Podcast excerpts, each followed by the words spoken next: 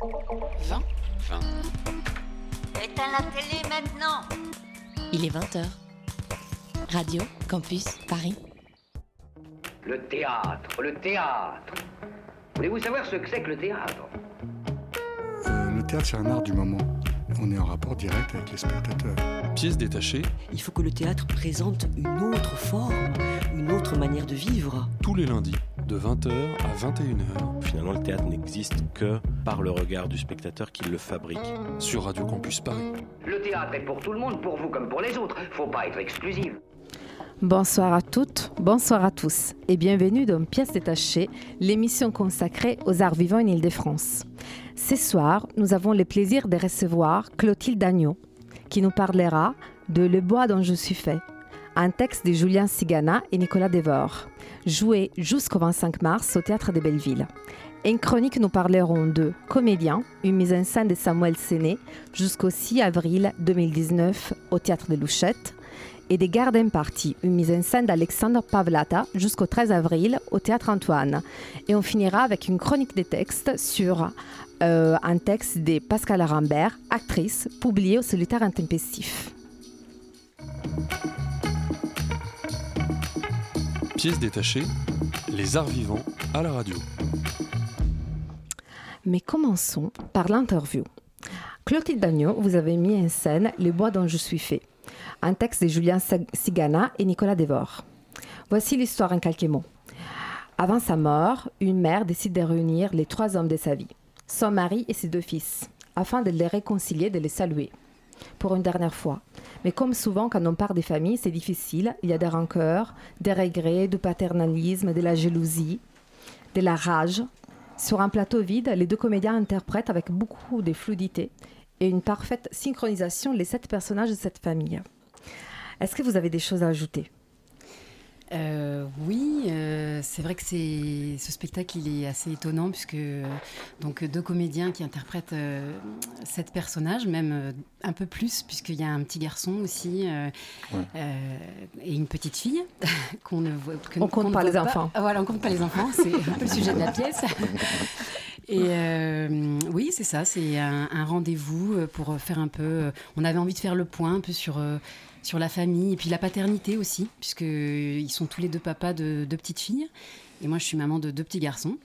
Donc, euh, comme on se connaît depuis longtemps et qu'on se demandait ce qu'on pourrait raconter, ce qui était important pour nous, euh, là, la filiation, euh, la paternité, la parentalité, et puis ce qu'on ce qu'on transporte avec nous, nos bagages familiaux, et comment trouver son identité au sein d'une famille, sa propre famille. Oui, j'ai vu qu'effectivement la filiation semble importante pour vous, importante pour vous parce qu'on voit ça aussi dans vos bios, dans les dossiers Oui. de presse. oui, c'est ça. Bon, on, est- on a été très inspirés euh, par euh, nos enfants, puisque c'est vrai que de devenir euh, père et mère, c'est quand même un, un bouleversement énorme auquel on ne s'attend pas forcément. Et du coup, c'est l'occasion de remettre, de refaire le point en fait sur ce qu'on a reçu et comment on- ce qu'on a envie de transmettre et ce qu'on n'a pas du tout envie de transmettre aussi. Euh, voilà. Et est-ce que vous pouvez déjà nous parler de votre collaboration donc avec ces deux comédiens? Oui. Comment vous vous êtes retrouvés? Alors en fait, on s'est rencontrés tous euh, il y a un petit moment. Euh, Il y en a un avec Julien Sigana qui a fait la même école que moi, Claude Mathieu, il y a quelques années, et Nicolas Devor que j'ai rencontré sur une pièce que qu'on a jouée ensemble au Point Virgule il y a quelques années. Et voilà, on, se connaissait très bien tous les trois. Et Nicolas Devor, qui a une compagnie, euh, la compagnie Kiva Piano, et qui travaille en, en partenariat avec euh, le Pony Production, voilà. Et euh, il nous a réunis un jour en disant voilà, j'ai envie qu'on travaille tous les trois. On a quelque chose à faire, je sais pas quoi. Je vais écrire pour nous trois. Et puis on a un créneau à Avignon. Ma compagnie, voilà, a déjà ce- cette possibilité. Donc qu'est-ce qu'on fait tous les trois? Donc on a beaucoup parlé, beaucoup bavardé, parce qu'on s'aime beaucoup et qu'on avait beaucoup à dire et qu'il fallait qu'on trouve en fait notre nécessité, ce qu'on avait envie de dire au bout de 20 ans de, de, de travail. De, on a joué, ça fait des années qu'on est professionnel et de dire aujourd'hui on a la parole et qu'est-ce qui nous inspire et de quoi faut-il absolument parler pour nous, vraiment intimement? Donc on a cherché, on a beaucoup parlé, comme je vous dis, et puis euh, euh, à un moment donné, euh, pour des raisons diverses, euh, je pouvais plus jouer, mais parce que j'avais d'autres obligations professionnelles. Et je leur ai dit, ben, je prends la mise en scène parce qu'on reste tous les trois. on a ce, travail à faire tous les trois absolument. Et le, thème de la paternité s'est imposé à ce moment-là, vraiment, comme point de départ, comme euh, comment ils avaient vécu leur paternité, euh, ce que ça les avait euh, chamboulés de façon différente. Et voilà. Oui, je peux poser des questions déjà? Oui, oui, tout à fait, Michel. Ah, non, parce que j'étais pas au courant, elle m'a fait un signe comme quoi c'était possible. non, mais en fait, d'ailleurs, ça vous répondrait un peu à, une question que je me, je me demandais c'était est-ce que finalement les thèmes euh, parce que des fois, les thèmes peuvent surgir de deux façons différentes, dans le fond. Euh, pour le, en tout cas pour le spectateur. Soit en fait on, se dit bon bah c'était là, c'était dans l'écriture de la pièce, il voulait parler de ça. Et des fois dans le fond parce qu'il y a une part d'autobiographie, on dit des choses qui sont aussi assez universelles et générales. On s'en rend compte sûrement quand on écrit, mais euh, c'est peut-être pas le moteur premier. Et donc en fait je voulais savoir si justement laquelle des deux, lequel des Enfin, comment ça a marché en fait pour vous? Est-ce que dans l'écriture il y avait vraiment l'idée plutôt thématique ou est-ce que les deux étaient confondus ou est-ce que c'était aussi vraiment parler aussi de, choses vécues? Personnelles et qui finalement vous saviez avaient une résonance mais aussi il y avait bah, je pense qu'au départ euh, le, thème de la paternité, de la parentalité, c'est vrai qu'on on a, euh, on a vu des spectacles où les femmes euh, se euh, témoignaient en fait de ce que ça leur avait fait d'être enceinte, d'accoucher, de toute cette aventure incroyable. Et c'est vrai que ces, ces, deux amis là, ils ont été chamboulés chacun à leur manière par, par la naissance de leurs enfants. Et c'est vrai qu'on s'est dit on n'en parle pas forcément, euh, et c'est pas forcément de dire euh, nous, on est des hommes aussi, on vit ça. Euh, c'était pas du tout dans la, revendication, c'était plutôt un, témoignage très, bah, très, très intime et très émouvant. c'est deux personnes très sensibles en plus, c'est une, une, sensibilité très, très particulière. Et, et donc ce thème-là, ce chamboulement a été le point de départ, vraiment. Mais après, quand on pose euh, ce point de départ, c'est vrai que ça, on n'est pas seul au milieu. Alors, en face de son enfant, on est seul, effectivement, puisque on apprend, on ne sait pas, on est bouleversé, on n'a pas de réponse forcément. Donc, on se raccroche à ce qu'on connaît. Mais de temps en temps, ce qui arrive qu'on connaît, bah, on n'a pas envie. De terrible, On n'a pas envie de l'appliquer, voilà. Donc en fait, c'est pas tellement euh, euh, autobiographique dans, dans, le sens où ce sont pas nos familles Ouais, c'est ça. ce ne sont pas nos familles, euh, ce sont Il n'y a aucun cas ce père euh, terrible. Un peu. Par moment peut-être, mais il euh, n'y a, pas ce Jacques là, il est pas, c'est pas un de nos pères vraiment. C'est un mélange de plein de pères ou de plein de, choses qu'on a entendues aussi, de réflexions qui nous ont heurtés. On dit que c'est pas possible de dire ça de son enfant. Enfin, c'est pas possible quand Mireille dit tu me fais suer Jacques. C'est vraiment, on sent on ne peut pas être enfermé indéfiniment là-dedans. Et c'était plus euh, traverser, euh, à travers ces personnages, euh, bah, tout ce qu'on peut entendre, qui, finalement, on a eu tendance à normaliser la normale, c'est-à-dire qu'on dit, oh, une bonne fessée, ça fait circuler le sang. Mmh. Ben non, en fait, une bonne fessée, ça marque, ça, ça atteint la personnalité, on se construit avec ça. Non, c'est pas normal, en fait. Mmh. Donc, comment mettre un peu en Enfin, sans juger d'ailleurs, on n'a pas de solution, on juge pas. c'est une, peinture comme ça euh, qui nous a inspiré. Et puis c'est vrai que de temps en temps, on dit Oh non, mais j'en ai entendu une bonne, alors. Ou, euh, ah, celle-là, elle est géniale, il faut absolument la caser quelque part, et on l'a casée, quoi. ouais, d'accord. Mais parce qu'au final, on a, on a quand même l'impression qu'il y a tout un tas de Moi, par exemple, le truc que j'ai vraiment adoré, particulièrement, je parlais de la figure du père parce qu'elle est quand même exceptionnelle. Euh, dans le jeu, on en reviendra sur le jeu, là, la façon dont c'est géré sur, sur scène. Mais euh, donc, le, père, c'est quelqu'un qui est assez euh, dur et, et, en même temps droit. Enfin, il y a toute la figure paternaliste standard, on va dire.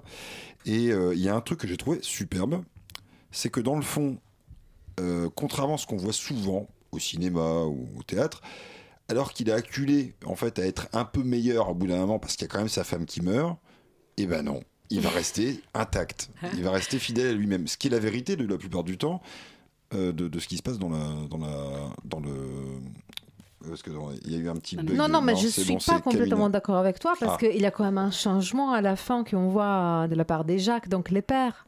On voit qu'il a fait un pas vers quelque autre chose. À un certain moment, il y a quand même ses choix ouais, mais enfin, C'est d'une légèreté. Euh, Mm, Oui, mais je pense que pour une personne quand même aussi psychorigide, ses choix C'est sur la façon d'enterrer énorme, sa ouais, femme, d'accord. je trouve assez quand même, c'était quand même cette espèce important. de résistance au, ch- au- à, en fait, à ce qui devrait le changer, ce qui ne le change pas. end, ouais. Et les psychologies, ouais, de happy end qui Ouais. qui n'y a pas finalement.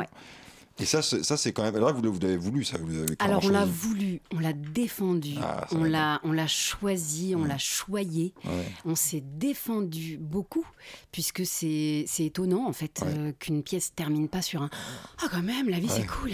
Alors ça veut pas dire que la vie n'est pas cool, ça veut dire que on a eu on s'est posé beaucoup de questions sur cette fin, effectivement. Euh, Il y a beaucoup de gens qui nous ont dit Oh là là, euh, j'ai adoré, j'avais envie de me mettre debout, mais, mais le fait que, que finalement ça se termine, qu'il n'y ait pas de happy end, eh ben, je me suis pas levée et j'étais pas euh, dans tous mes états. Ah bah, moi, ça euh, moi, ça me met dans le sens inverse. Voilà, C'est pas- c'est ce qu'on a essayé de chercher et de rester fidèle à ça, de pas Ouais. tomber euh, dans euh, ce qui était attendu. Et pas, pas, pas par euh, envie de se démarquer, mais parce qu'on y tenait vraiment, parce que, parce que, parce que la vie, c'est aussi euh, un peu comme ça. On décide pas de tout. Euh, que la famille, voilà, on n'a pas de solution, on est comme on est, puis on évolue, mais ça veut pas dire. Alors, à ce moment-là, effectivement, il n'y a pas un grand changement, quoique, mais on, s'imagine que toute l'histoire qu'on vient de raconter, qui se déroule en 15 mois, à peu près, aura forcément des, des, des retentissements en fait sur, euh, sur lui. C'est-à-dire Mhm. qu'il va se retrouver euh, à réfléchir et alors oui ou non, ça on laisse le, le spectateur Ouais. euh, et son imaginaire Ouais. et sa vie et ce à quoi ça correspond.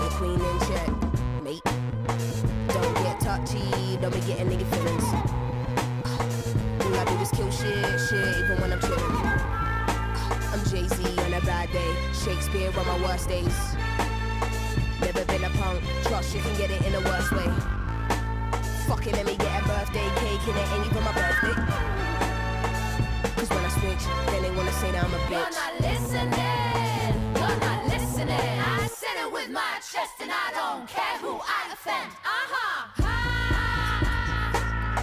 Came through swinging at the gate on a mad one, no fucks.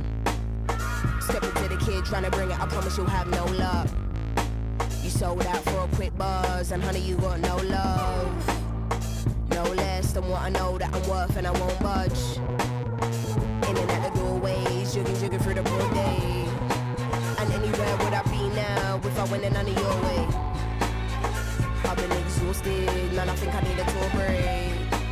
Might take a trip to the Philippines and my Spanish boy hold a hay. Hold on my plug I'm back in town and I need an ounce, give me more plays. Take mom on the street, like get anything you want, this is your day. I follow the white rabbit, got a couple carrots, I know that I got bad habits. Trying to find a balance, I'm in the store like I wanna have it, I gotta have it. You are not the toughest or baddest, my pet is the maddest. I probably any careers and it's never right, I'm honest. Gas never lane, even on 10, and still they can't manage. They think I'm a shy one, like Sims won't flip. But when I switch, then they wanna say that I'm a bitch.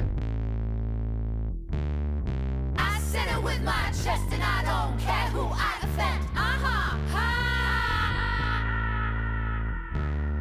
I said it with my chest, and I don't care who I offend. Uh huh. Premier morceau de la soirée, l'artiste Litensim, euh, l'album Grey Aria et les morceaux Offense. Nous sommes toujours en compagnie de Clotilde Agneau pour nous parler de Le bois dont je suis fait, un texte de Julien Sigana et Nicolas Devor, qui se joue jusqu'au 25 mars au Théâtre de Belleville. Donc, moi j'avais un- une question pour vous.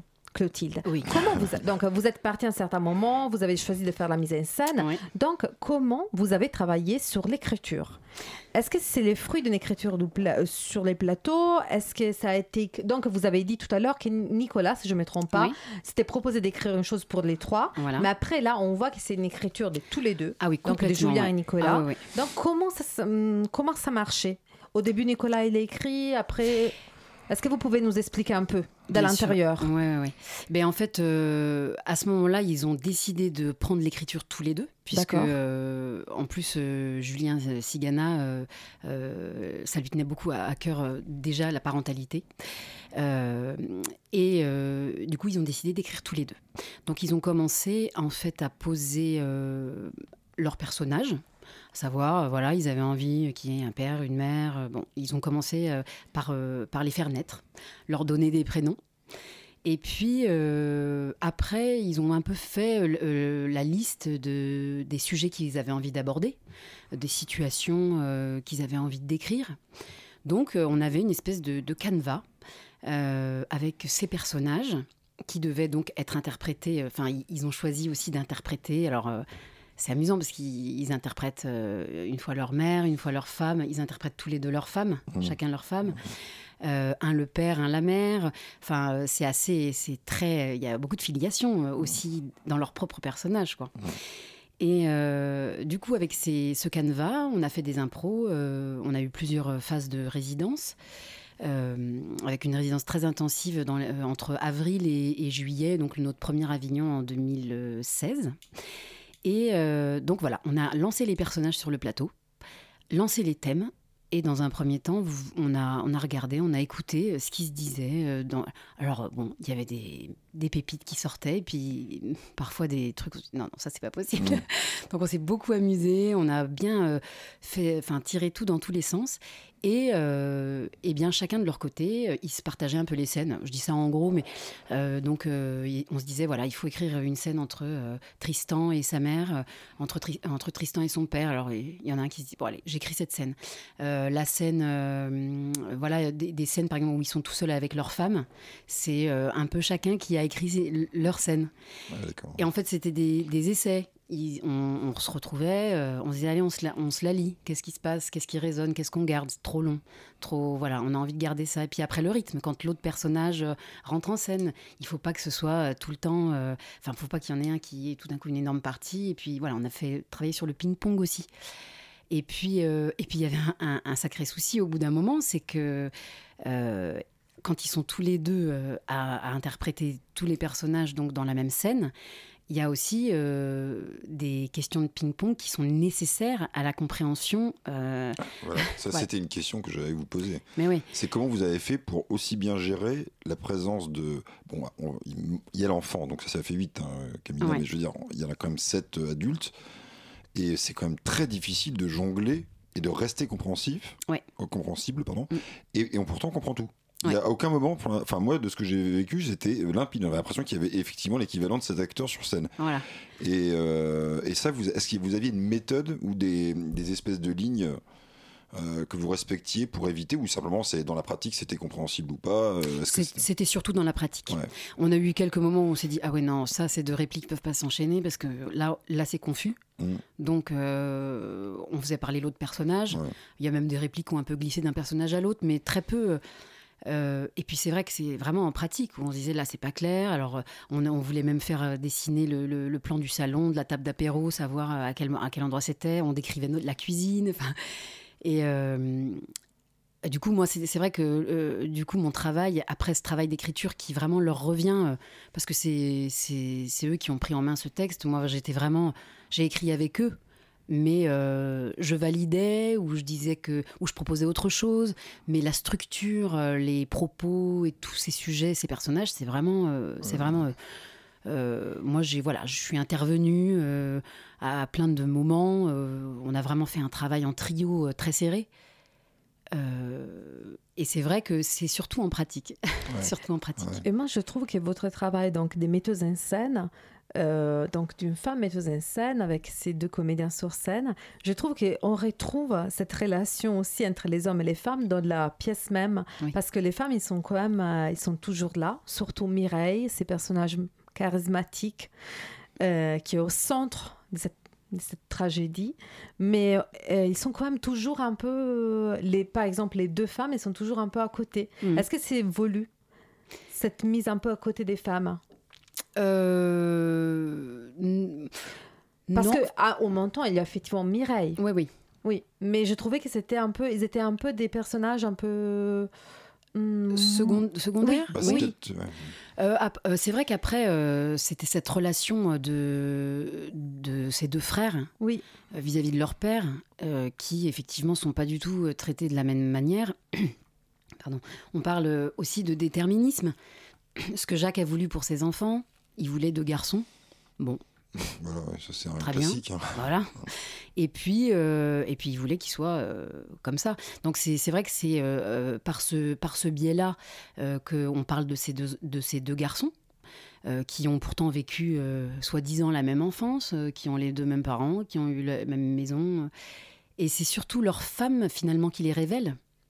Euh, c'est euh, c'est un peu comme des miroirs euh, pour eux. En plus, comme ils jouent eux-mêmes, le les, deux personnages, c'est assez.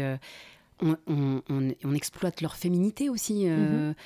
qui de toute façon ne devait jamais être outrance- outrancière. Tu es toujours sur un fil. Et peut-être qu'elle semble un peu secondaire parce que c'est vrai que les garçons sont plus trempés. Et puis il y a plus de, plus de conflits, surtout entre eux. Mais euh, les femmes, en fait, on, les, présente aussi comme des, ouais, comme des miroirs, comme celles qui illuminent leur, euh, leur mari, euh, ou leur amoureux, ou leur. c'est elles qui les révèlent. Et d'ailleurs, en fait, il y a une question finalement qui est sous-jacente un petit peu euh, au début de la conversation. là. C'est- parce que finalement, les auditeurs l'auront compris parce qu'on on le dit depuis tout à l'heure, c'est qu'il y a donc euh, deux acteurs qui font tous ces personnages et que donc c'est un, un- un jeu euh, assez rapide. Et la question en fait toute simple, c'est mais euh, pourquoi est-ce que vous avez été euh, fabriquer ce genre de dispositif qui est quand même pas du tout évident? Mhm. Est-ce que c'est parce que eux-mêmes sont des acteurs habitués à faire ce genre de jonglerie théâtrale ou bien est-ce que ou bien est-ce qu'il y a une autre raison en fait euh, ils avaient décidé cette fois-là de travailler de cette façon est-ce que vous avez pensé à par exemple avoir d'autres acteurs Voilà. Alors c'est marrant parce qu'en fait, euh, c'est ça que j'adore dans ce métier aussi, c'est que tout se fait euh, un peu. euh, Il y a des choses qu'on décide, hein, bien sûr, mais il y a aussi des rencontres, des moments, des, Ouais. des accidents qui font que tout d'un coup, euh, euh, voilà, ce sujet va jaillir et qu'on se dit qu'est-ce qu'on fait? Est-ce qu'on n'a pas envie de rester que tous les trois? On a envie de rester que tous les trois parce qu'on a quelque chose à faire tous les trois. Et euh, alors Nicolas Devor joue en ce moment un seul en scène. euh, qui s'appelle Dans la peau de Cyrano, Oui, on en a parlé. au Lucernaire, ouais. Et euh, j'ai travaillé avec lui sur la direction d'acteur. Donc on avait déjà travaillé sur cette forme sur le dans la peau de Cyrano. Donc il est il se l'enseigne et euh, il joue tous les personnages. Donc c'était un il connaissait ça, je connaissais ça pour avoir travaillé avec lui, mais ça s'est pas imposé comme un choix au départ. Euh, c'est vraiment cette rencontre de dire qu'est-ce qu'on fait tous les trois? D'accord. ouais. ils sont tous les deux au plateau. à trois là-dessus On avait envie. en fait, au début, même quand on était au plateau, euh, on cherchait un metteur en scène, on se disait, on a vraiment besoin de quelqu'un de... Mm. avec nous, quoi. ouais. Oh, let me apply the pressure, A. Start off before we end up. Get your march on, on your mark, get set, ready, gunshot. I've got my hands in the air, saying don't shoot. How in the world could you dare let it bust through? Now do you care about all the eyes on you? Now you wanna say we're telling lies on you? Same motherfuckers I be killing off the planet are the same fuckers advising you. But true, the stuff is surprising too. See them probably just offer depriving youth. Why you wanna all dress lies as truth? Have you ever seen what silence do? I don't wanna see no violent troops putting out fires that haven't ever been started. With a rotted man, I'm tired too, but I don't lose. I refuse. Take walk in my shoes or any other young black person in this age. All we ever know was pain. All we ever know was rage. That book starts on this page. Do not try to relate. It's either you do or you don't shit. It's either you will or you won't hope, but still got you engaged. Don't take offense, it's too late. I say this to those that never been poverty stricken. Always have a silver spoon to feed off. It may not be your fault. Heard that line before. Leave that privilege shit at the door. I don't care about none of that shit. Say it loud and keep playing my shit.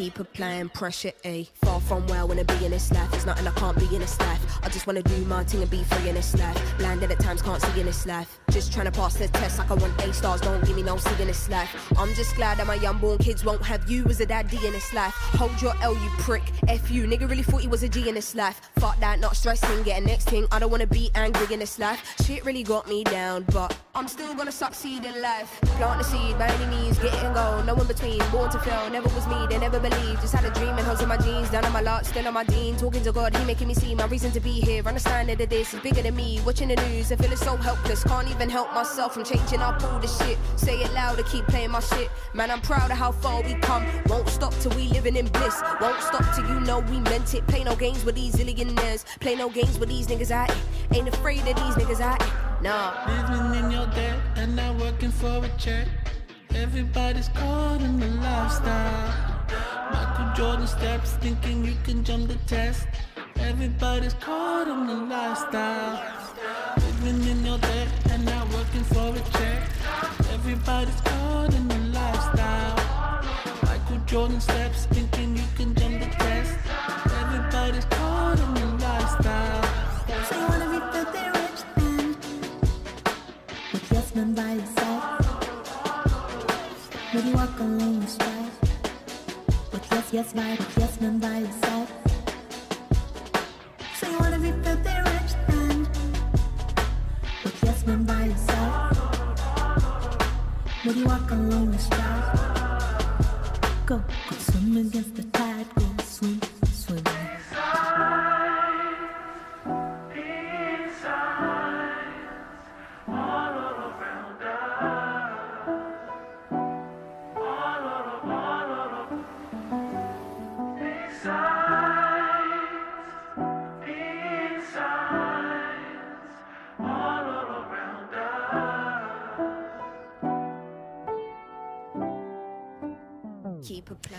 Notre deuxième morceau de la soirée, Pressure, de l'artiste Litten Sims, l'album Grey Area. Nous sommes toujours en compagnie de Clotilde Agneau pour nous parler de Les bois dont je suis fait. Bon, je peux reprendre? Oui, je te laisse la parole, que Michel. J'ai essayé de tout de suite de sauter là sur l'occasion. Euh, Parce qu'effectivement, il y a une chose que j'aimerais bien vous demander. Ah ouais, parce qu'on s'est quand même posé la question. Il y a un truc qui est très spécifique dans ce spectacle, c'est que tous les bruitages sont faits par les acteurs. Oui. Alors ça, ça c'est un truc que vous avez forcément, vous avez dit, ça, ça vaut le coup d'être fait. Euh, alors est-ce que c'est encore un truc qui est tombé de, ah, on l'a fait, ou d'un moment, euh, c'est venu comme ça? Non, c'est, c'est soit une spécialité de ces acteurs-là à la base, soit c'est vous vouliez euh, quelque chose de particulier avec ça, je sais pas. Alors on est des, des acteurs, euh, parce que je suis actrice aussi, hein, Mhm. euh, des acteurs euh, qui font beaucoup de bruit, oui, des bruitages, des, des, des onomatopées, des. Ouais, trucs. Alors on, s'en amuse beaucoup dans la vie, parce que de temps en temps c'est vrai qu'on se retrouve en face de gens qui qui rentrent pas dans cet univers-là. Du coup, euh, mais on s'amuse beaucoup, on a beaucoup de, de, de bruit en commun. Ah, même dans la vraie vie. Ah oui, surtout dans la vraie vie. Ah, d'accord. Oui, oui. Donc euh, en fait, c'est, il, il est vrai que par nécessité, on a bruité, enfin oui, on a bruité, on a laissé bruiter. Et euh, mais on s'est posé la question hein, à un moment donné. Ouais. On s'est dit, est-ce qu'on on continue à bruiter? Parce qu'on on s'est beaucoup amusé. euh, on a fait vraiment, on, a beaucoup ri. euh, on, a, on a testé des milliards de trucs qui, voilà, qui, qui nous ont fait rire ou, ou pas d'ailleurs, qu'on a gardé ou pas. Et c'est vrai que les bruits, c'était une vraie question. Après, on a trouvé ça efficace. Donc, on s'est dit, alors il y a des bandes son, hein, mais euh, pour, pour les bruits, on s'est dit que ça pouvait, euh, que ça pouvait fonctionner. Et c'est vrai que comme ça fait partie de la partition, quoi, ça fait partie du rythme de la partition. euh, et du coup, on s'est dit, ok, on le garde, donc on va en jouer vraiment, on va vraiment l'assumer. Et je crois que c'est le cas. Ouais, ça marche bien. hein, au Ouais. final, c'est, Ouais, assez marrant. Bon, et je voudrais ensuite passer sur autre chose qui n'a un, un peu rien à voir dans le fond. Oui. Bon, il y a quand même un point commun. Il y a euh, dans le spectacle euh, quelque chose qu'on n'a pas dit, c'est que les, je crois qu'il y a un des deux acteurs, voire les deux, viennent du sud de la France et de fait ils utilisent leur accent. mhm. Et j'ai trouvé ça intéressant parce que dans le fond, dans le théâtre contemporain, hein, il y a quand même des choses qui passent sous euh, la, trappe, à la trappe assez régulièrement. Euh, C'est-à-dire qu'en en général, dans le théâtre contemporain, il y a quand même beaucoup, c'est très formel, euh, on tend à l'abstraction, euh, on évite les catégorisations sociales et géographiques pour arriver dans la pureté, et puis voilà. Et donc, et en fait, j'aurais voulu savoir si c'est quelque chose sur lequel vous avez une sorte de un point de vue. Est-ce que c'est un truc que vous défendez? Est-ce que c'est un truc que dans le fond vous faites aussi naturellement sans vous poser plus de questions que ça là-dessus? Euh, et d'ailleurs en fait après parce que moi ça m'a fait penser à une chose. hein. Je, je suis un peu long mais euh, c'est que euh, en fait dans les années 50 il y avait le cinéma italien réaliste qui était qui, qui jouait beaucoup de ça. Néo-réaliste. Oui, excuse-moi. Et, euh, et donc néo-réaliste. Et donc en gros qui était, euh, qui avait cet intérêt de d'être et profond et populaire parce que justement il reflétait aussi la véritable vie des gens. Et euh, en allant euh, glaner un peu sur euh, vos pages, là, j'ai vu que vous revendiquiez Clapiche. Et je me suis dit, bah oui, en fait, c'est un peu le même genre d'idée. Sauf que j'ai jamais fait le lien entre le cinéma néo-réaliste et les films du type Un air de famille, etc. Ouais. Bref, je voulais savoir si vous aviez un point de vue là-dessus. En gros, si c'était un truc que vous défendez, si c'est carrément un- dans, pas forcément votre compagnie, mais avec tous les gens avec qui là, vous, vous avez fait ce spectacle, est-ce que c'est un truc que vous discutez Est-ce que c'est. Alors oui, évidemment, on en a, on a discuté. Il y a plusieurs, euh, il y a plusieurs choses. Euh, alors Julien Sigana vient de Bordeaux. Et quand il est monté à Paris pour faire ses études, euh, j'espère que je dis bien, parce que je parle pour lui, mais euh, on lui a beaucoup fait de réflexions sur son accent. Et donc il devait gommer son accent. De gommer, gommer, gommer, gommer son accent, jaune, tout ça, bon. Et euh, donc il a beaucoup travaillé et il a réussi à, à gommer son accent, bien qu'il ait toujours une petite note chantante, mais qui fait pas euh, spécialement euh, accent bordelais. Et puis quand euh, du coup on s'est retrouvé devant cette euh, kyrielle de personnages, euh, il y avait aussi un besoin de, de les différencier vraiment. Euh, donc c'est vrai que la question de l'accent s'est posée. Euh, alors euh, Julien, qui est donc spécialiste de l'accent, euh, a décidé de choisir le Tarn-et-Garonne. Oui. Voilà. Albi, hein, je crois que c'est. Albi, voilà. Et non pas Bordeaux, pour aussi un peu transcender tout ça, ne pas faire ça au, au pied de chez nous, quoi. Et donc, euh, il a euh, un petit peu euh, appris à Nicolas Devor à faire son accent pour Mireille. hein.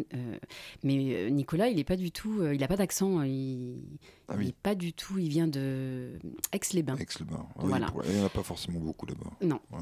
Donc voilà, c'était un parti pris pour différencier Mhm. et aussi un petit clin d'œil de la part de, de Julien Sigana qui, qui, bah, qui joue avec son accent. Ouais. Et- mais il y a d'autres aspects qui sont, euh, je dirais, en- qui ancrent la pièce dans le réel.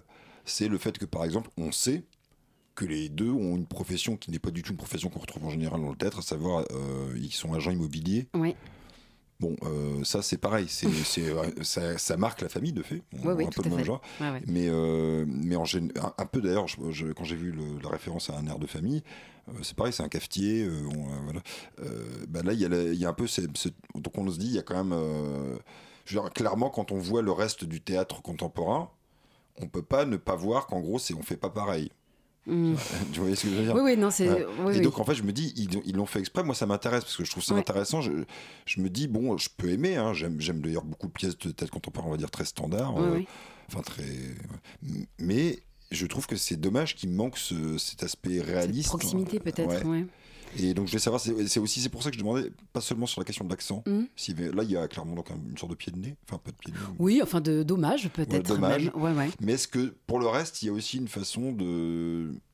une sorte de militant, militantisme léger d'un certain type de théâtre? En fait, je crois que ce qu'on s'est vraiment posé comme question au départ, c'est, euh, comme je vous disais tout à l'heure, qu'est-ce qu'on a envie de, re- de- de raconter aujourd'hui, nous, euh, à notre âge, avec euh, nos 20 ans de métier, avec euh, des pièces qu'on nous a proposé de jouer, avec des, euh, des rôles plus ou moins intéressants, euh, des thèmes plus ou moins intéressants. Mais bon, voilà, on a fait, euh, nos- notre, on fait notre carrière comme ça. Et quand on nous donne la parole, on dit bon, on veut raconter ça, mais je pense que c'était aussi euh, un besoin de, de raconter ces choses intimement, proches de nous.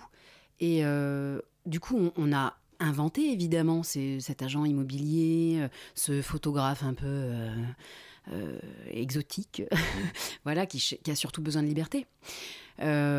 Mais voilà, c'était c'était parce qu'il fallait aussi trouver quelque chose et qu'on avait envie que ça, que ça, que ça nous ressemble, que ce soit euh, la, notre, famille, notre famille, la famille d'à côté, euh, n'importe quelle famille. Vraiment euh, l'intime, quoi. Et je voulais savoir, est-ce que vous avez imaginé une suite à cette histoire familiale? Parce que moi, je l'ai bien vu comme une saga. Et, quand Ah oui. et j'avais envie de savoir qu'est-ce qui s'est passé après, alors. Est-ce que vous avez imaginé quelque chose ou pas? Alors, dans la première version, la fin n'était pas la même, parce qu'on a, on s'est posé beaucoup de questions aussi sur la fin. Et euh, il y avait un petit tourniquet, comme il y a celui du début, là, euh, voilà, un petit tourniquet où euh, Tristan euh, avait son enfant. Euh, Enfin bon, je vais pas tout raconter, mais enfin, en tout cas, il y avait des espèces de petites résolutions. Et puis, bon, ça nous satisfaisait pas. Parce que, en fait, ce qu'on aime par-dessus tout dans cette pièce, euh, en parlant de l'intime et de tous ces liens qui se tissent dans l'invisible, c'est vraiment ça, c'est de raconter, enfin d'essayer, parce que euh, on n'a pas, euh, pas la solution, mais d'essayer de, raconter ce qui se raconte dans l'invisible et qui va toucher euh, l'inconscient de- des spectateurs en fait. Du coup, la suite, on a envie de dire qu'elle revient à chaque spectateur, que chaque spectateur repart avec avec sa suite. Qu'est-ce qui se passe? Parce qu'en fait, dans la vie, il y a des moments où voilà, il y a des événements, on ne sait pas ce qui va se passer après. Alors effectivement, dans dix ans, qu'est-ce que qu'est-ce que devient cette famille? On a envie de, de- de dire, bah, chacun peut inventer, euh, parce, que, parce que finalement, ce qui nous intéresse, c'est aussi que cette pièce, elle, elle engage la réflexion, elle engage la discussion. Pas forcément pour arranger les choses chez les gens, bon, c'est pas notre problème. Mais voilà, de dire, on a envie de, de partager ça parce que ça nous semble être un, un sujet intéressant, ça nous semble être sensible. Et, euh, et voilà, après, ça fait écho chez les gens euh, à, plusieurs, à différents endroits. Et, et voilà, après, c'est à eux d'imaginer la, Mais vous venez d'inventer un concept là, le théâtre psychanalytique. voilà, c'est ça. ah, mais moi, je, je suis un peu une, une psychanalyste de comédien. hein. D'accord. non, je me, je me targue pas d'être psychanalyste parce que c'est pas, j'ai j'ai pas fait ces études-là, mais en tout cas, ce que j'aime, c'est euh, c'est la matière, c'est euh, c'est la chair et c'est ce qui se dégage en fait des comédiens. Et, et c'est pour ça que dans l'écriture, ça a été écrit. euh, évidemment, ces scènes ont été écrites par Julien et Nicolas. Euh, après, moi, j'avais l'impression que mon travail, c'était un peu dans, dans, dans, dans soutirer la, la sève, quoi, et, et de dire, euh, voilà, ça, c'est génial, ça, c'est beau, ça, ça, me- ça me parle. Donc, euh, de tout ce qui s'échappait d'eux, en fait. Mm. Et de dire, si ça s'échappe de vous, mettons-le en scène. Parce Trouver que des résonances. peu, Voilà, euh, parce que ça va atterrir euh, chez les gens, ça va se poser quelque part. C'est la fin de cette interview, Clotilde. Merci d'être été Merci avec beaucoup nous. Mais avant de vous quitter, je voudrais vous demander, est-ce que vous pourriez, tout à l'heure vous avez parlé des bruitages, des bruits et tout ça, je voudrais vous demander, est-ce que pour terminer cette interview, vous pourrez nous Claquer faire un bruit, un Ouais. bruit, euh, quelque chose qui est cette pièce, qui est cette pièce sur laquelle vous avez travaillé avec euh, Ah, vache. Julien et Nicolas, et elle vous évoque. Faut claquer la porte. Hein. Ouais. Blam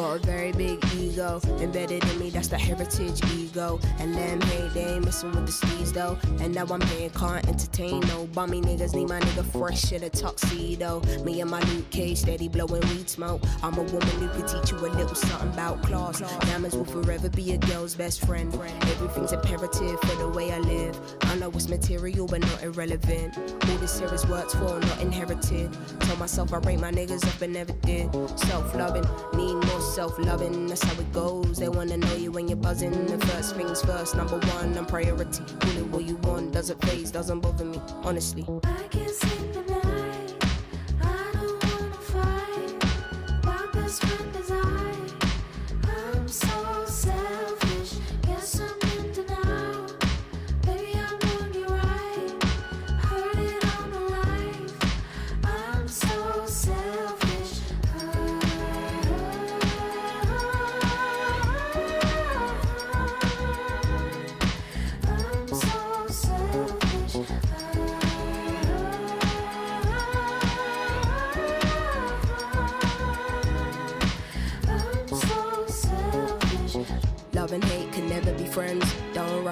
everything in this turn. I peeped, you couldn't handle a woman in my caliber. Had to let you mature like some fine wine.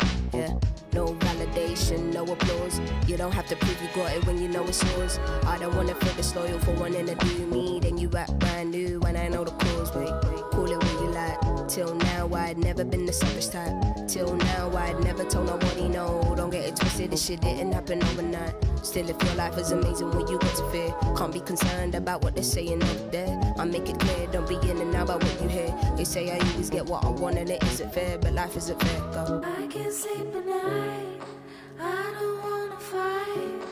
My best friend is I. I'm so selfish. Guess I'm in denial.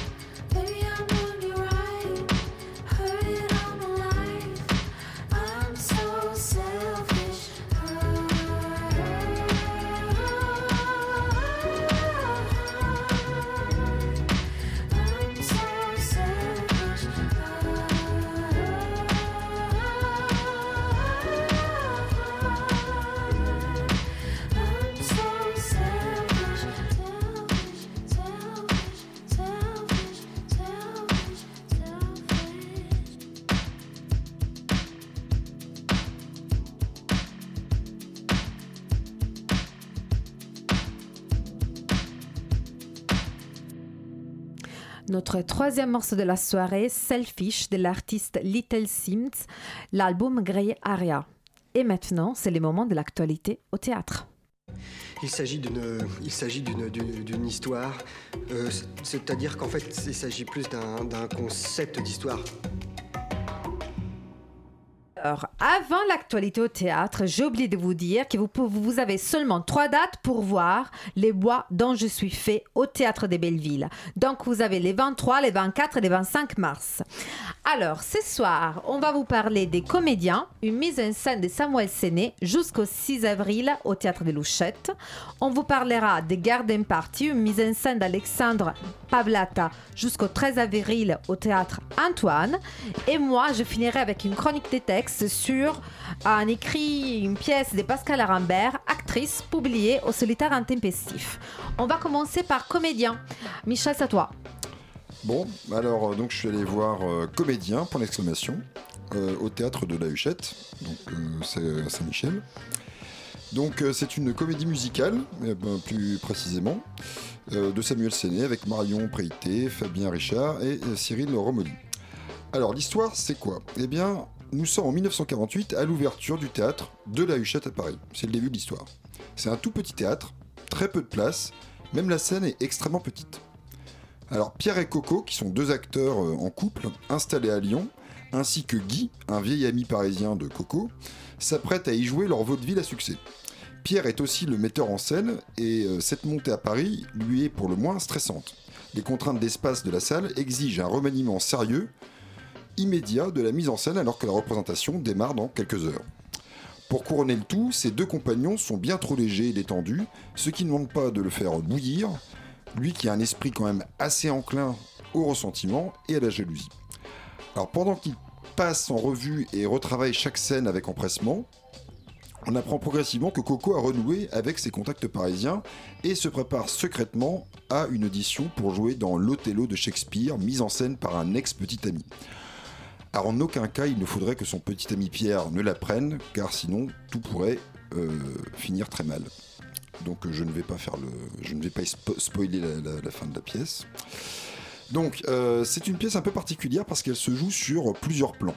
Tout d'abord, il y a le côté comédie musicale et le vaudeville qui sont euh, vraiment là. Alors moi, je suis pas un, grand animateur du genre, mais donc essentiellement par exemple pour le chant, euh, qui n'a pas dérogé à la règle. hein. c'est des chants avec un type de mélodie euh, que vous avez entendu euh, toutes, tout- toutes et tous, et dont, bon, pour des raisons voilà, de goût, je ne suis pas fan, mais qui sont parfaitement exécutés. hein. Toutes ces, tous, ces, tous les chants, etc., sont très bien faits. Et il y a un point qui est intéressant, c'est que finalement tout ça, c'est une comédie dans la comédie. C'est-à-dire qu'il y a un effet de dis- distanciation qui est assez important. Et de fait, lors des passages vaudeville, on retrouve non seulement le caractère un peu grivois des chansons, un, jeu un peu bouffon et burlesque, Mais dès qu'on bascule dans la réalité des trois acteurs qui interprètent tout ça, eh bien, on a un jeu beaucoup plus modéré. Donc, ce qui, donne une espèce de. euh, euh, qui fait une césure assez, euh, tranchée, assez, visible. Et puis en fait, finalement, il y, a un plan qui est clairement plus chargé intellectuellement et qui fait peut-être d'ailleurs écho à l'Othello que veut mettre euh, jouer en fait finalement euh, Coco dans, la pièce. Euh, donc pour dire les choses brièvement, pour rappeler un peu, hein, Othello, c'est dans la pièce de Shakespeare, entre autres l'étranger qui malgré sa bravoure et ses efforts n'arrive pas à être accepté durablement dans les cercles du pouvoir. Or, Pierre, dans la pièce, celui qui est un peu nerveux et stressé, eh bien, est un petit lyonnais qui n'a pas fait d'école de théâtre comme ses deux camarades parisiens, car Coco est parisienne, et son aigreur, euh, qui ne fait que se développer tout au long de la pièce, tient aussi à ce sentiment tenace. Il ne peut être qu'un paria d'un cénacle parisien. Et ça, c'est évoqué à plusieurs reprises. Donc, euh, sa compagne Coco va être très facilement soupçonnée de le trahir physiquement et euh, spirituellement. Euh, donc finalement, j'ai trouvé que cette pièce était assez intéressante parce qu'elle avait ces trois plans de lecture. En même temps, je peux pas dire que j'étais pris émotionnellement par la pièce. C'était pas forcément euh, évident pour des raisons, je dirais essentiellement euh, qui tiennent à ce qu'il faut apprécier quand même le côté burlesque et fantasque du, théâtre de, enfin du vaudeville, qui est quand même très présent aussi. Voilà. Donc qu'est-ce qu'en a pensé Camilla? Mais écoute, alors moi déjà j'ai quand même adoré les charmes de ces petits théâtres où j'étais jamais allée. Bon, j'ai quand même un peu moins adoré faire la queue dehors, mais Si, par- ça c'était marrant parce oui, c'était on- marrant parce qu'on voyait les restaurants à côté à Saint-Michel qui sont assez drôles avec un menu, avec euh, les mecs euh, du restaurant à côté qui s'énervaient parce qu'il avait la queue du théâtre des Louchettes voilà, devant sa vitrine. marrant. Bon, là c'était drôle. Par contre, bon, faire la queue froide, je suis pas trop fan. Par contre, bon, la pièce, moi, euh, au contraire de toi, je suis complètement rentrée dedans. Euh, je m'attendais pas du tout parce que normalement les musicals j'aime pas trop. Mais là, moi, j'étais complètement. Prise. Ouais, moi, j'étais complètement prise. Donc, j'ai vraiment adoré ces deux personnages, Coco et Guy. Par contre, Pierre, quel personnage infect.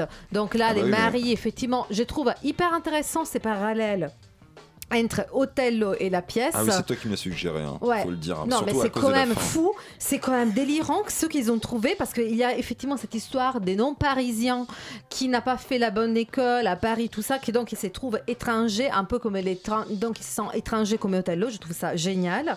Donc je trouvais ça hyper euh, hyper bien, hyper bien trouvé. Et euh, voilà, donc moi je suis, mais j'étais. Bon, bah, après la fin, j'ai pas trop aimé parce que finalement elle tourne. Ah bon, pardon, je viens de, je viens de dire d'un peu de révéler la pièce. Bon, la fin, moi je la trouvais quand même un peu trop violente. et J'avais vraiment du mal pour Coco. Je me suis dit, mais quand même, c'est quand même un peu trop hardcore. Et j'étais assez étonnée. Je me suis dit, mais quand même, peut-être il faut aller dans le petit théâtre pour voir des choses aussi poussées. Mais allez faire, euh, vous faire votre avis au théâtre Louchette. Oui. Euh, donc jusqu'au les 6 chants avril. Quoi? T'as aimé les chants mais les chants, euh, ouais, bon, moi, hum, je suis pas trop fan de, de la musique. Non, bon, les chants, je sais pas trop, mais moi, j'étais dans l'histoire. Franchement, je trouvais Coco, mais j'étais tellement touchée par ces personnages, cette femme qui arrivée à Paris, elle est là, elle veut que ça marche. Son mari, il est un peu relou, mais elle, il met tout, tout- toute son énergie pour que ça marche. Je trouvais ça hyper bien. Mais là, maintenant, ne tardons pas parce que il faut parler d'une autre pièce, Garden Party, une mise en scène d'Alexandre Pavlata au théâtre d'Antoine. Donc, euh, Michel, tout- toi, tu devais aller avec Julia, mais tu étais malade, dans les lits, Je- avec je une grippe. raconterai ça dans une Et émission donc, euh, on a, et donc, on a décidé grippe. de faire un théâtre avec, et on a demandé à Pierre-Paul d'aller avec Julia au théâtre. Samedi soir, raconte-nous, Julia, qu'est-ce que tu as vu? Oui, bonsoir. Euh, moi, je suis un peu malade également, donc ça va être une chronique Jeanne Moreau, je suis désolée. Mais donc oui, on est allé voir euh, Garden Party avec euh, mon invité qui n'est plus mystère, Pierre-Paul. Et, euh, et avant de te laisser la parole, je vais présenter rapidement la pièce. Donc comme l'indique le titre, c'est une garden party à laquelle on assiste. Les acteurs et les actrices sont sur leur 31, en robe de cocktail et en smoking. Euh, nous, le public, on est invité à observer et souvent interagir avec euh, des ultra riches euh, qui, hurlent champagne en débouchant moult bouteilles. Quand je dis interagir, c'est notamment on se prend pas mal de champagne dessus quand ils nous jettent pas des cacahuètes. Mais je spoil pas plus. C'est vraiment sur le fond, sur la forme. C'est un spectacle que j'ai trouvé hilarant, qui a vraiment une dimension burlesque, mais dans le, dans le meilleur sens du terme. C'est-à-dire que les acteurs parlent très peu. Ils sont surtout, euh, surtout leur, corps et leurs onomatopées qui transmettent du, sens et qui, euh, qui font tout l'humour de la situation. Mais c'est pas non plus, euh, c'est pas euh, cocasse et grossier quoi. C'est vraiment euh, très très bien, très très très bien fait. Enfin, et c'est voilà une, une satire. euh, une satire sociale et, euh, et euh, une représentation théâtrale. euh, J'avais jamais vu ça. euh, Pierre Paul euh, est plus spécialisé en, en clown, tu pourras en parler. Et donc voilà. Et ce que j'ai bien aimé aussi, c'est que c'est souvent beau. En fait, déjà euh, musicalement, c'est très beau. Euh, mais même esthétiquement, à plein de moments, euh, c'est touchant. Et en même temps, c'est une pièce qui se laisse jamais aller euh, à se prendre au sérieux, justement, dans ce- cet aspect poétique. Euh, dès qu'il y a euh, une scène ou un acte esthétique, euh, c'est rompu par une chute très drôle, parfois cruelle, souvent cruelle. Et ça, ça tient vraiment en haleine. On est toujours en- entre le rire et les larmes. Et. et, justement, il y a un moment donné où Pierre Paul, je me suis retournée vers toi et tu, tu étais figé dans une espèce d'expression de, à la fois avec des, larmes qui venaient de ton fourré précédent et en même temps dans une, figure de stupeur euh, face à la, la- chute cruelle qu'on venait de, voir et t'es resté prostré comme ça une bonne trentaine de secondes, je pense. Est-ce que tu veux nous en parler? Clairement, j'ai pleuré en fait. hein. Donc déjà, bon, bonsoir. Euh, alors c'est vrai que je m'attendais pas vraiment à ce que tu, euh, présentes tout ça et j'avais commencé à noter plein de trucs à ce niveau. Mais bon, euh, moi j'ai... euh, ouais, ouais, il y a des moments où j'ai vraiment... Je suis passé par des ascenseurs émotionnels, mais euh, vraiment très très forts, où je me suis retrouvé à pleurer, à pleurer de rire, à pleurer de douleur, à être complètement dégoûté. Parce que euh, évidemment les acteurs nous frappent aussi à des moments. Ah, non, non, je plaisante. je le, plaisante. le premier rang, le la rang. douleur qu'on comprend pas. Euh, Il y a vraiment, enfin moi ce qui m'a vraiment fait rire en fait, c'est euh, le côté où en effet on a les oisifs qui sont devant nous avec euh, tous les objets en fait qui, euh, qui, qui les qui les grandit en quelque sorte. Euh, Il y a de l'opéra, il y a de la chasse, il y a de l'escrime, euh, et, tout ça en fait, ça va être complètement détourné et on va pouvoir, euh, on va pouvoir vraiment, vraiment en rire. Et donc j'ai un peu cherché en fait, c'était qui Alexandre Pavlata. je, je voyais en fait, comment dire, je voyais comment c'était mis en scène et je voyais plein de, petites scènes, plein de, trucs que j'avais pu apprendre justement quand j'avais fait un peu de clown. Et euh, c'était des exercices en fait qui étaient, dans la répétition, qui étaient dans le, dans le bide, qui étaient dans l'exagération.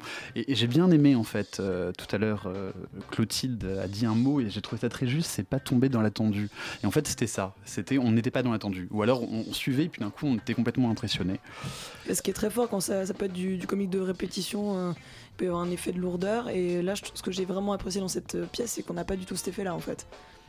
Oui. Et aussi parce qu'on a des acteurs qui sont euh, remarquables. Je, je Oui, non, parler, mais, mais clairement, non, non, clairement, clairement. euh, on, voyait vraiment, euh, enfin, je sais pas, je, vais juste dire pourquoi j'ai aimé, ce sera beaucoup plus simple, je pense pour moi.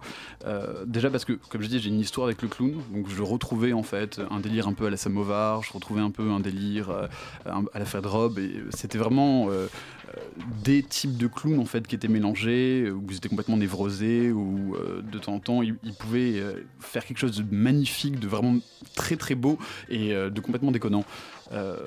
Et puis, euh, donc bon, il y a la question des, exercices que, j'ai pu donner.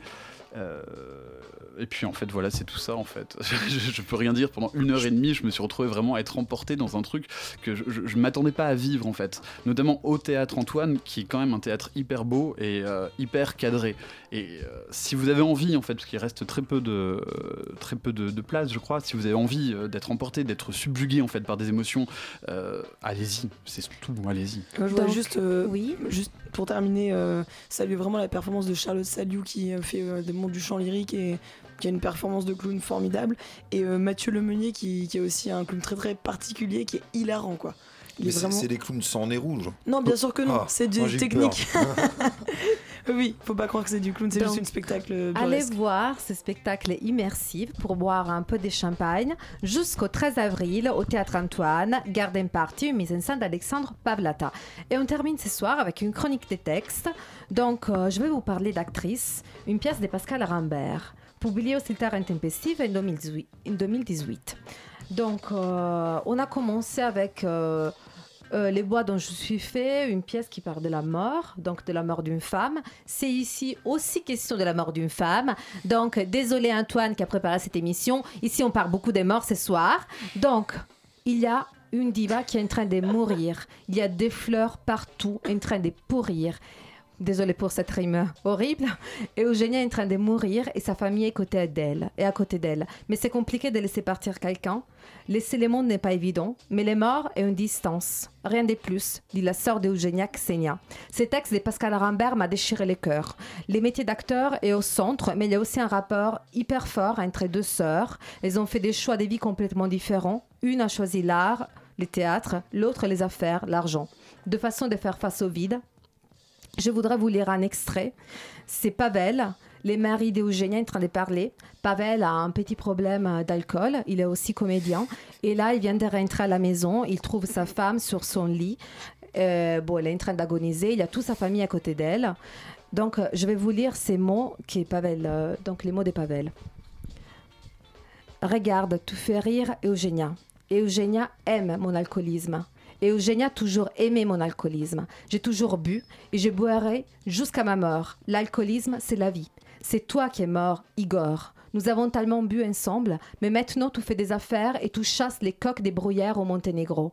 Peut-être même que Xenia, tu l'as rendue végétarienne. Tu es devenu végétarien, Igor? Tu es devenu tellement triste, Igor, tellement triste. Fais les coques pour moi, fais les coques. Donc après là, il y a la mère euh, qui dit Arrêtez de sauter sur ces lits. Igor, fais quelque chose. Pavel répond Elle aussi, elle n'aime pas. Elle ne m'a jamais aimé. Mais moi, je n'ai pas attendu que la mort rôde pour que, de sa bouche sorte la vérité. La vérité, moi, la vérité, elle est dans mon alcoolisme. Je suis le meilleur acteur et c'est pour ça que c'est la plus grande actrice de théâtre, c'est unie à moi, Xenia. Parce que je conjugue deux tares et mon temps. L'art du théâtre et l'art de l'alcoolisme. L'alcoolisme, mon alcoolisme est la chose la plus précieuse qui m'a été donnée. L'alcoolisme est une lame. Aussi, oui, une lame qui ouvre sur des mondes auxquels votre argent ne vous donnera jamais accès. C'est l'alcoolisme qui m'a tout appris. J'ai trouvé dans l'alcoolisme la clé pour chaque chose. Tendresse, imagination, amour, connaissance, mais surtout tendresse. L'alcoolique est un être tendre. Tous les alcooliques avec qui je bois sont des êtres tendres, avec des peaux toutes lisses. Tous- les alcooliques ont une peau toute lisse, une peau de bébé. Tous les alcooliques sont des bébés libres. Nous sommes des bébés libres quand nous buvons. Ça fait peur, hein, un bébé alcoolique est libre. Mais c'est pourtant ce que les hommes, comme moi, qui sont saouls, des bombes des larmes, oui, des enfants. Je suis un enfant saoul et je pleure parce que j'ai peur, Eugénia, j'ai peur, j'ai peur que tu meurs. Je ne veux pas que tu meurs, je ne veux pas que tu meurs. Je suis un enfant qui a peur, je suis un enfant alcoolique, je suis un enfant ridicule, j'ai peur que tu meurs. Je n'ai peur, ne meurs pas, Eugénia, ne meurs pas, je t'aime, je suis ton enfant, je suis tout petit enfant, la vie est dégoûtante, dégoûtante, j'ai peur, peur. Xenia, la sœur, sors-le. Igor, viens. Pavel, ne me touche pas, ne me touche pas. Pavel se fondre sur les lits. Et Eugénia, donc euh, l'actrice, dit Regarde-le. Quand il dort, on dirait un enfant. Ne le jugez pas. Si vous le jugez, vous jugez moi. Comment expliquer qu'on peut être amoureuse d'un tel être? Un fou. Ce garçon est fou. Je l'ai trouvé comme un chat sur une route, toute sale comme moi. Il ressemblait à moi, à un roi. Il avait un ventre gonflé, sa chemise était déchirée, il mangeait des ronces. Mais personne ne sait dire un poème comme lui. Regarde-le, il rêve. Il rêve comme les chats. Ses oreilles, son museau bouge. Les rêves fait tressaillir son corps. Il est sur scène de théâtre. Il joue une, une fin tragique. Il devient pâle. Je le prends dans mes bras, je l'embrasse. Les rideaux tombent. Voilà. C'est tout. Donc, surtout, n'oubliez pas de lire ces textes parce que euh, c'est un moment de grâce. Donc, euh, pour vous rappeler, c'est un texte de. Pascal Rambert. Désolée, peut-être la- ma lecture non, mais le texte est très bien. Donc, n'hésitez pas. Pascal Rambert, actrice, publié au C'est le terrain tempestif. Donc, ce soir, on a parlé de beaucoup de choses. Euh, on était avec Julia, Pierre-Paul, Michel, Julia la réalisation. Cette émission a été préparée par Antoine Dencler. On te fait des bisous. Et on vous donne rendez-vous à lundi 25 mars à 20h sur Radio Campus Paris. On a un invité spécial, Édouard Louis. Donc ne ratez pas notre prochaine émission. Et on parlera encore des familles. Et maintenant, c'est le moment des Yumi.